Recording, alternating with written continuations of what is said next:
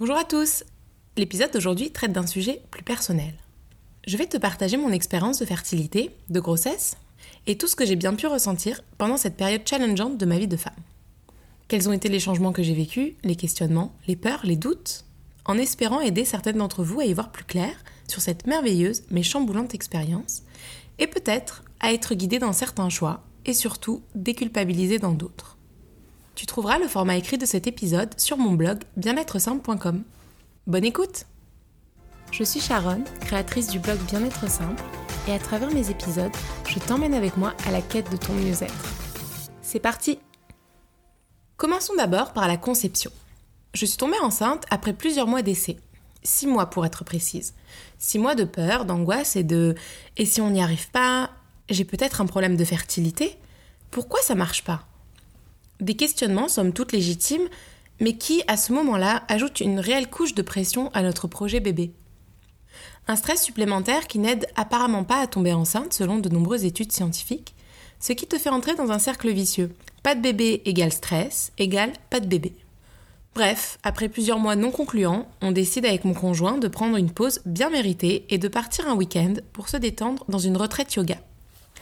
Trois jours de méditation, de yoga, d'alimentation énergisante, végane et intuitive, de balade en forêt et de sociabilité. En bref, un week-end de repos absolu, autant pour le corps que pour l'esprit. Quelques jours plus tard, je tombe enceinte. Les sceptiques diront coïncidence. Personnellement, je suis convaincue que l'esprit a un pouvoir illimité sur le corps et que cette pause a grandement favorisé la réussite de notre conception. Est-ce que c'est 100% grâce à cette retraite yoga que je suis tombée enceinte? Qui sait? À ce stade, je tiens à dire que notre expérience de conception fut assez floue et même décourageante. À force d'entendre en permanence autour de nous Je suis enceinte, telle cousine attend son troisième enfant, on a l'impression que c'est la chose la plus facile et la plus rapide au monde. Qu'il suffit un jour de décider de faire un enfant et que pouf, on tombe enceinte. Ce qui n'est pas le cas. Et lorsqu'on a cette impression en tête, si on n'y arrive pas tout de suite, ça devient décourageant et on pense avoir un problème. Pour nous, ça a demandé pas mal de recherches, de calculs, de tests d'ovulation, d'essais-erreurs. Et je pense qu'on ne nous explique pas assez comment la conception fonctionne. On ne nous dit pas que sur 100 couples, 25% seulement obtiendront une grossesse dès le premier mois. Qu'en moyenne, il faut 7 mois pour obtenir une grossesse, dépendamment de votre âge, hygiène de vie et autres facteurs. En bref, ce n'est pas forcément ce que l'on croit. Ça demande du temps et c'est important d'en avoir conscience dès le début pour éviter toute pression inutile Qui, je le rappelle, n'aide pas à tomber enceinte. Alors si tu as un projet bébé, sache qu'il est conseillé de consulter un professionnel de la fertilité seulement après un an d'essai infructueux. Alors pas de pression, tu as du temps. Je reviens donc à mon récit. Après six mois d'essai, ça y est, je suis enceinte. Waouh Le mot enceinte sur ce test en plastique est incroyable. Des cris de surprise, des larmes de joie, des bisous, mais aussi un peu d'appréhension, de la peur, c'est réel. Et puis des questions, beaucoup de questions. J'appelle donc ma gynécologue pour lui dire que je suis tombée enceinte. Et après avoir eu les conseils de base, comme les aliments interdits, les activités déconseillées, mais surtout le risque assez probable d'une fausse couche, 15 à 20% des grossesses confirmées, pour être exact, on attend donc que les semaines passent. La joie d'avoir réussi est là, mais la peur de faire une fausse couche aussi. Et à ce stade, je préfère ne pas trop me faire d'espoir pour ne pas tomber de trop haut. Chaque jour qui passe où tout va bien est une victoire, mais chaque virée aux toilettes est accompagnée d'une peur. Mais je reste positive, malgré les nausées et les vomissements continuels de ce premier trimestre, les sensibilités aux odeurs assez extrêmes, les siestes à rallonge et surtout les questions sans réponse. Encore une fois, je trouve qu'on ne nous guide pas assez dans ce premier trimestre. Par exemple, ma gynécologue ne voulait pas faire de test, ni même m'ausculter avant 8 semaines, car comme il y avait un risque de fausse couche, ça ne servait à rien de faire des tests aussitôt ce qui peut être logique d'un point de vue médical, mais d'un point de vue de l'humain et de la femme qui vit ces changements pour la première fois, ça peut être terrifiant. Surtout si on n'a pas forcément autour de nous un entourage qui peut nous guider et nous conseiller. Les spécialistes voient des femmes enceintes tous les jours et assument que nous savons tout, ce qui n'est pas le cas. Alors mon conseil pour ce premier trimestre, c'est que si vous ressentez le besoin d'en savoir plus, vous pouvez faire vos petites recherches de votre côté. Vous pouvez également consulter une naturopathe, c'est ce que j'ai d'ailleurs fait, et prendre tous les conseils que vous pouvez autour de vous. Cela peut être via des livres, des articles, mais aussi en s'équipant d'une application grossesse spécialisée. C'est ce que nous avons fait. Nous avons utilisé l'application Grossesse Plus. une application gratuite qui nous a guidés pas à pas dans chaque étape de la grossesse. Tous les dimanches matins, on lisait l'évolution de notre petit étard et ça faisait du bien. C'était notre tradition. Je vous parle de l'application Grossesse Plus, non pas parce que c'est sponsorisé, parce que je l'ai vraiment utilisée et qu'elle m'a beaucoup aidée.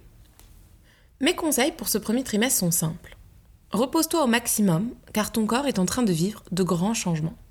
Personnellement, je devais faire des siestes tous les jours. Ensuite, lire et en apprendre plus sur la grossesse peut être un bon moyen de comprendre ce qui se passe en toi et surtout d'être préparé pour ce qui va se passer dans les mois à venir. Bref, un premier trimestre long et rapide à la fois, les examens sont faits vers la fin de celui-ci. Tout est normal et ouf, nous voilà enfin au début du second trimestre. À ce moment-là, je suis suivie par une gynécologue. Mais j'habite à Montréal et le système ici, pour suivre les grossesses, est un peu différent de la France. On peut soit passer par le système médical traditionnel, donc suivi avec une gynécologue, accouchement à l'hôpital avec ou sans péridurale si désiré, ou alors on passe par une maison de naissance. Le suivi à la maison de naissance est fait par une sage-femme. On peut décider d'accoucher soit à l'hôpital, soit à la maison de naissance ou alors chez soi. Et on n'a pas forcément accès à certains soins comme la péridurale par exemple. Il faut savoir que les deux options sont couvertes par l'État. Alors pour nous, le choix était assez logique. On avait envie de donner une chance à la maison de naissance. Et nous n'avons absolument pas regretté ce choix. Pour nous, c'était l'un des choix les plus importants car tout le suivi de la grossesse en était impacté, et pas uniquement le jour de l'accouchement. Les rendez-vous avec notre sage-femme étaient complets, elle répondait à toutes nos questions, sans nous mettre la pression. Il n'y avait pas de jugement quant à nos choix, et au final, on a créé un vrai lien avec cette femme qui était présente pour ce jour si spécial. Il doit probablement exister des équivalences en France, et ça vaut le coup de se renseigner. C'est toujours une bonne chose d'explorer ces options pour avoir un choix auquel on n'aurait pas spécialement pensé, mais qui nous convient peut-être mieux au final. Mais pour en revenir à mon récit, le deuxième trimestre fut assez incroyable. On peut enfin annoncer la grossesse à nos proches, les symptômes difficiles du premier trimestre sont derrière nous, on commence à voir le petit ventre qui s'arrondit sans pour autant être trop gêné par celui-ci. On en a donc profité pour voyager un peu, rendre visite à notre famille à Nice et partir en Italie une semaine. En bref, une petite bulle de bonheur qui nous a vraiment fait du bien. Alors mes conseils pour ce deuxième trimestre sont simples. Trouvez une clinique avec une approche qui vous parle le plus.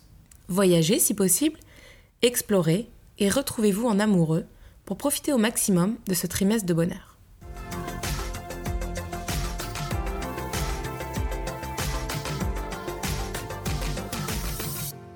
Les examens se poursuivent, les rendez-vous chez la sage-femme s'enchaînent et nous voilà déjà au troisième trimestre.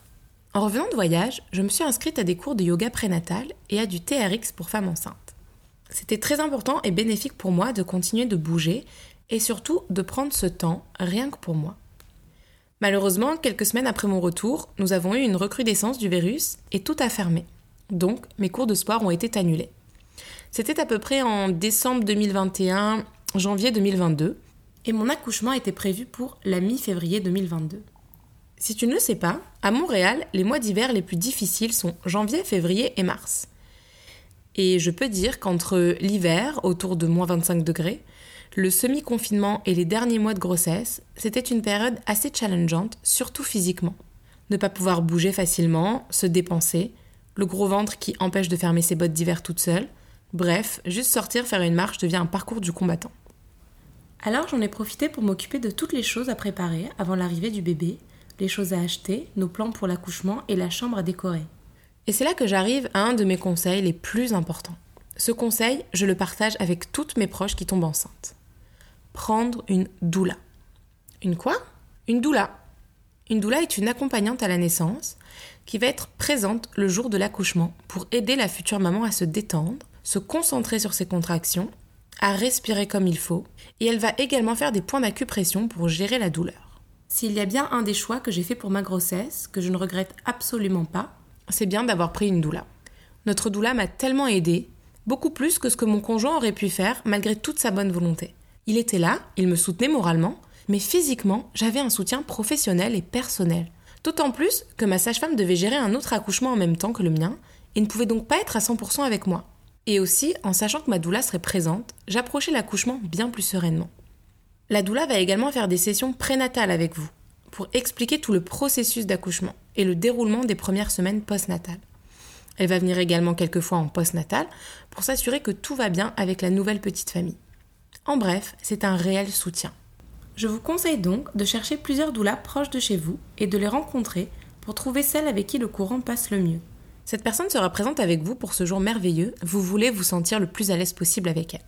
Je crois que de mon côté, j'avais commencé à chercher vers le début ou au milieu de mon troisième trimestre, et je m'y étais prise quand même un peu tard. Alors si vous pouvez, vers la fin de votre second trimestre, déjà commencer à chercher, ça vous laissera plus de temps pour trouver la perle rare. En plus de l'aide de notre doula, nous avons également participé à un cours de préparation à l'accouchement où nous avons appris tellement de choses. Choses que personne n'explique ou ne raconte. Ces informations, il faut aller les chercher et cela fait toute la différence pour un accouchement optimal et serein. Personnellement, le fait d'avoir toutes ces informations et de me sentir relativement préparée à tout ce qui allait ou pouvait se passer, je me sentais beaucoup moins stressée avec l'accouchement. Mes conseils pour ce troisième et dernier trimestre sont de prendre le temps de se préparer à l'accouchement, trouver une doula, faire des cours de préparation à l'accouchement, bouger autant que possible. En bref, préparer l'arrivée de ce bébé le plus sereinement. Aujourd'hui, à un an post-accouchement, je peux dire que je préfère de loin la période postnatale à la grossesse. Car à la fin, je n'avais qu'une seule hâte, c'était d'accoucher et de retrouver mon corps. Pour certaines femmes, il est difficile de ne plus se sentir en possession de son corps durant 9 mois, comme ce fut mon cas. Et c'est correct aussi. Personne n'a dit que toutes les femmes devaient adorer cette expérience. Il est important d'en parler et d'être honnête sur le sujet pour briser les tabous et ainsi aider les autres femmes à ne pas se sentir coupables de se sentir ainsi. Oui, être enceinte, c'est magique et c'est un miracle. Mais c'est aussi 9 mois qui peuvent être difficiles à vivre pour tellement de raisons symptômes divers, hormones, inconfort. Alors on prend les émotions comme elles viennent et on accepte que ce ne soit pas neuf mois tout rose. Évidemment, chaque grossesse est différente et ce n'est ici que mon récit et mes conseils. Dans le prochain épisode, je parlerai de toute mon expérience d'accouchement, mais spoiler alerte, un accouchement de rêve, si on peut dire ça, et pourtant 100% naturel, sans péridurale, pour enfin rencontrer la plus belle chose du monde, mon petit prince. Je vous donnerai mes 7 conseils pour vous préparer au mieux à l'accouchement. Je te remercie d'avoir écouté cet épisode en espérant qu'il te guidera et t'apportera des réponses. N'hésite pas à t'abonner à ce podcast, à le partager ou à laisser un commentaire. Tu peux également me suivre sur les réseaux sociaux sous le nom de Bien-être simple. Et si tu as envie que j'aborde un sujet bien-être en particulier, fais-le moi savoir. Je te dis à bientôt dans un nouvel épisode de Simply Well, le bien-être simplement. Bon cheminement